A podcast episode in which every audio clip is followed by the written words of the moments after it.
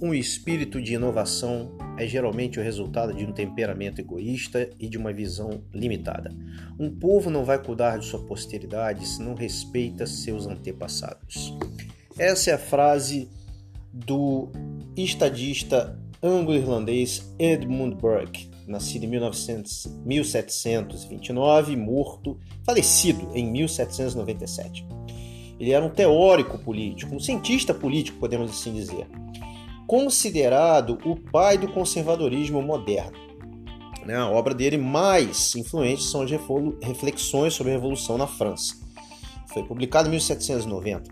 Bom, a, a nível assim de, de definição, o conservadorismo, embora seja absurdamente amplo e muito complexo e também muito confundido com fundamentalismo, reacionarismo, a base do conservadorismo é a defesa dos valores da tradição e dos aspectos da moral e da ética boa, fundamentadas através do, da, da história humana e influenciadas pela, pelas bases do, da compreensão judaico-cristã do mundo ocidental.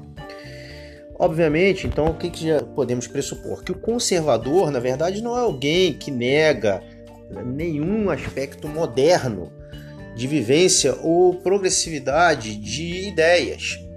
É, de, veja bem, diz progressividade, não progressismo. É assim, o conservador não é alguém fundamentalista que nega valores, que nega, nega a capacidade histórica da própria vida humana se, se transformar em cada momento da própria história. É, já o fundamentalismo nega qualquer diálogo com aspectos modernos e tenta impor, por meio de bases ideológicas e especialmente religiosas, como o islamismo e outras religiões, é, a sua imposição de visão de mundo de modo agressivo, coercitivo e, se necessário, até bélico.